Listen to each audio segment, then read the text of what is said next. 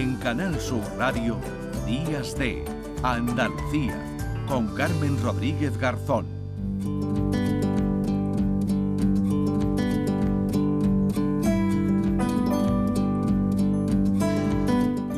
Mañana y 8 minutos. En menos de dos horas está previsto que parta desde el Muelle de Cádiz el Juan Sebastián Elcano, el buque escuela de la Armada, que por cuarto año consecutivo y gracias a un convenio con la Universidad de Cádiz funcionará también como observatorio permanente del cambio climático. En esta expedición número 96 seguirán las investigaciones oceanográficas en las aguas por las que navegará este buque hasta el próximo mes de julio. Y de todo ello hablamos a esta hora con Miguel Bruno, que es catedrático de Física Aplicada de la Universidad de, Cádiz. Eh, señor Bruno, ¿qué tal? Muy buenos días. ¿Qué tal? Muy buenos días. Bueno, cuéntenos qué es lo que harán en esta expedición, también lo que han hecho en las eh, anteriores. Hay que aclarar que no van a estar ¿no? en el buque, al menos no toda la, la expedición, pero sí, por ejemplo, forman ¿verdad? los guardiamarinas para que midan los efectos de ese cambio climático en el océano.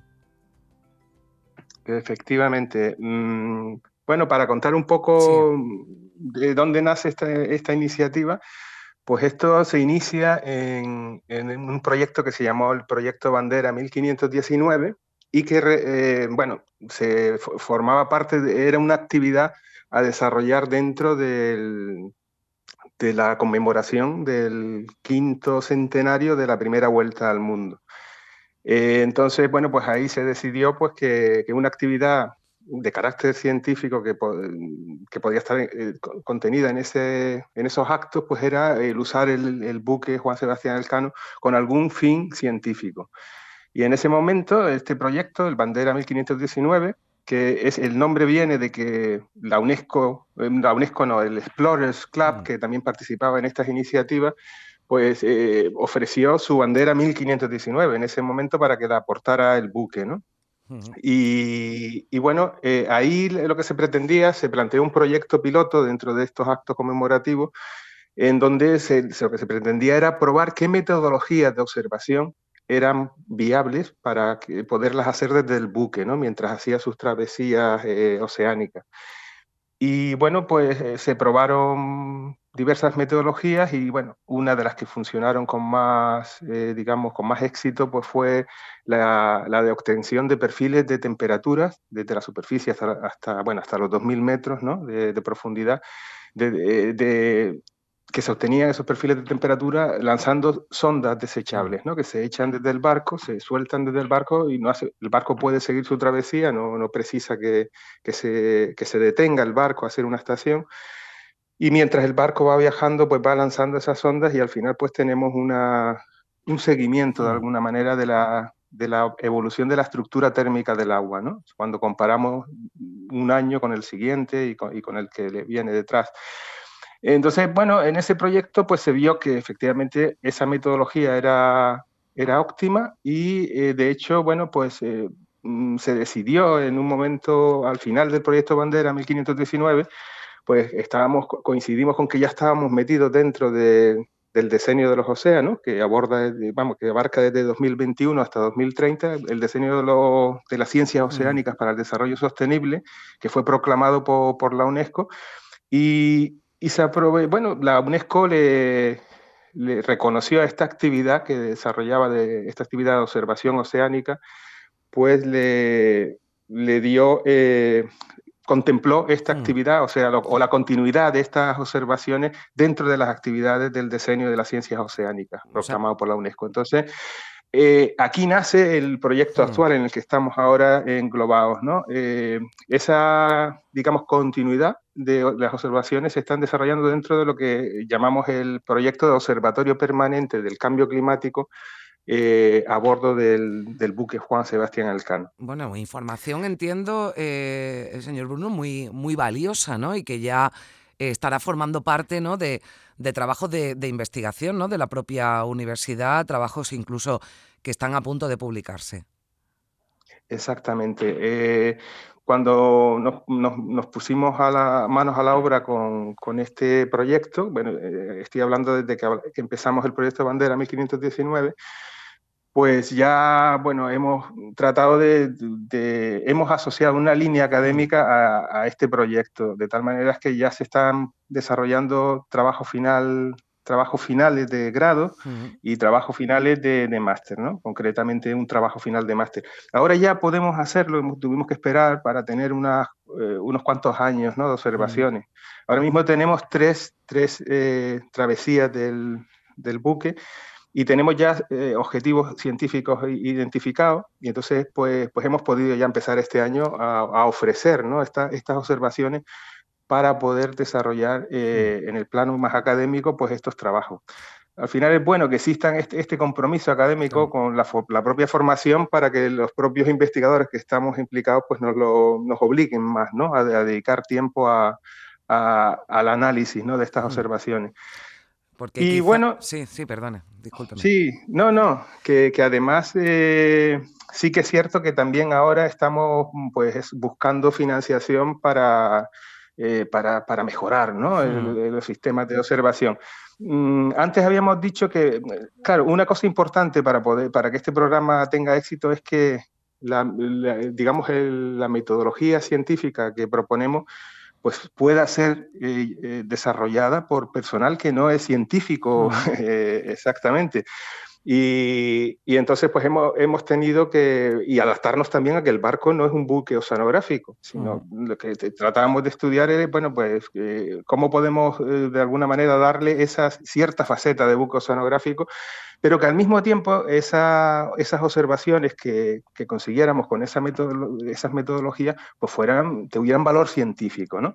Entonces, eh, hemos conseguido dar en el clavo con esto, porque mm. efectivamente, eh, solo con este análisis, eh, la obtención de estos perfiles de temperatura que estamos obteniendo, pues ahora sí, ya cuando hemos analizado un poco, la, nos hemos metido a analizar las observaciones, pues estamos viendo que estamos pues controlando pues mm. unas zonas, zonas, determinadas zonas del océano que son clave, ¿no? Para, para poder contribuir con esas observaciones al, al seguimiento, ¿no? Del, del, estado de la salud de, del océano. Por eso le quería, ahora sí que, sí, no, que le quería preguntar concretamente, ¿no? Porque estaba hablando de esa temperatura que han ido y que hemos hablado además aquí en algunas ocasiones, esa temperatura del mar, del agua, de los océanos que ha ido aumentando, lo están comprobando en esas expediciones, pero a mí me gustaría preguntarle, lo digo por resaltar también la importancia que tiene de las consecuencias que tiene, ¿no? Ese aumento de la temperatura del mar para la salud de nuestro planeta. Hombre, las, eh, las consecuencias son desgraciadamente ya son evidentes, ¿no? estamos observando pues que, el incremento de, la temperatura del océano pues se ha ido acelerando realmente. A partir de 1970, de, 1970 a 2020, pues hemos incrementado eh, en casi medio grado centígrado. Y eso, bueno, pues es ciertamente preocupante. Eh, entonces, las consecuencias las, estamos sufriendo, las estamos viendo porque eh, este calentamiento lleva consigo otros efectos, como por ejemplo la, acidificación de los océanos. Este aumento de temperaturas pues, hace que los océanos se, acidifiquen, no sean más ácidos. Y eso, pues, por ejemplo, eh, pues afecta mucho a los organismos que necesitan formar mm, em, estructuras calcáreas, ¿no? Los corales, pues todos los los, los, los, moluscos, o sea, tenemos una gama de, de, organismos, de marinos que están siendo pues, ya claramente afectados, que está documentado, están documentados los efectos. Entonces, esto es algo que va muy en serio, ¿no? Mm. Tenemos, es cierto que hay una palabra que siempre acompaña a los estudios de cambio climático, que es eh, la, incertidumbre, ¿no? Mm. Que, pero la incertidumbre sobre todo no por el hecho de que esté ocurriendo este calentamiento y que, y que estamos, estemos registrando consecuencias claras de, ese calentamiento, sino la incertidumbre hay que centrarla en la rapidez con la que va a mm. ocurrir, eh, con la que va a seguir evolucionando esto, ¿no? Entonces, ah, eh, yo eh, en ese sentido pienso que tenemos que ser un poco optimistas en el sentido de, pensar que podemos hacer algo para que mm. realmente esto pare, o sea, o para que los efectos se mitiguen en cierta mm. medida. Y si actuamos ya, si actuamos, cuanto antes actuemos, más posibilidades, más, optimistas podemos ser. Pero es evidente que, estamos metidos en, en un proceso de que, puede ser eh, que es catastrófico al final. Lo mm. que pasa es que no sabemos cuándo va a ocurrir esa catástrofe. Claro, ni a qué velocidad, de evitar que, llegáramos. Que la, incertidumbre que hay, la rapidez con la que se está produciendo ese aumento de la temperatura del mar. Pero, pero el mar tiene otras amenazas, lo digo porque es de máxima actualidad. Yo no sé si esto también eh, ha sido motivo de estudio, de investigación, exactamente en el Juan Sebastián Elcano, gracias a esa colaboración con la Universidad de, Cádiz. Eh, hablamos de la presencia también de plásticos, ahora de actualidad por la llegada de esos peles de plásticos a las costas, a las costas españolas, pero es también ¿no? una, una amenaza constante para, para la salud de, de, los océanos y del planeta, ¿no? porque todo lo que pase en el mar tiene consecuencias para todos. Sí, por supuesto. De, hecho, dentro del diseño de las ciencias oceánicas, este es uno de los, de los puntos que se destacan, ¿no? La, eh, la grave situación que tiene el océano por, por, su aumento, el, grave aumento que hay mm. de la concentración de microplásticos, ¿no?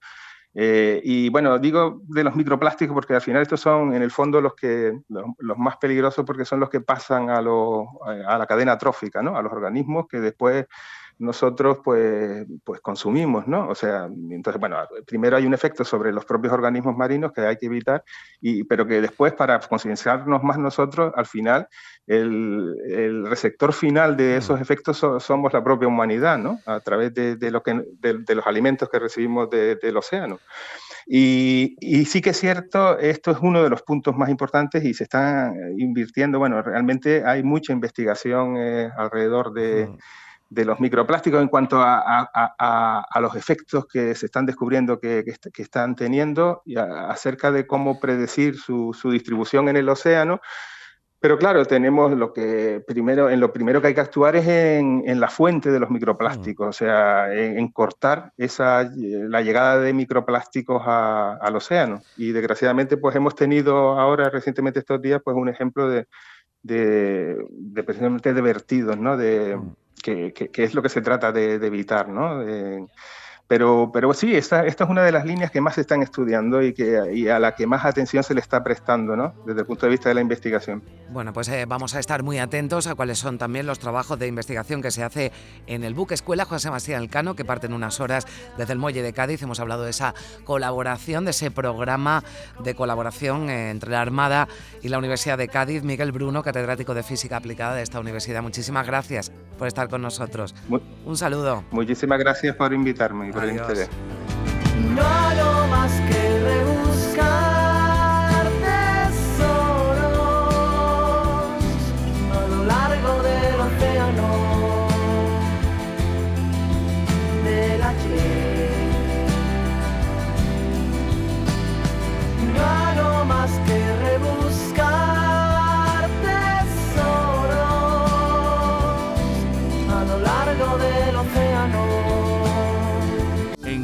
Sur Radio, Días de Andalucía, con Carmen Rodríguez Garzón.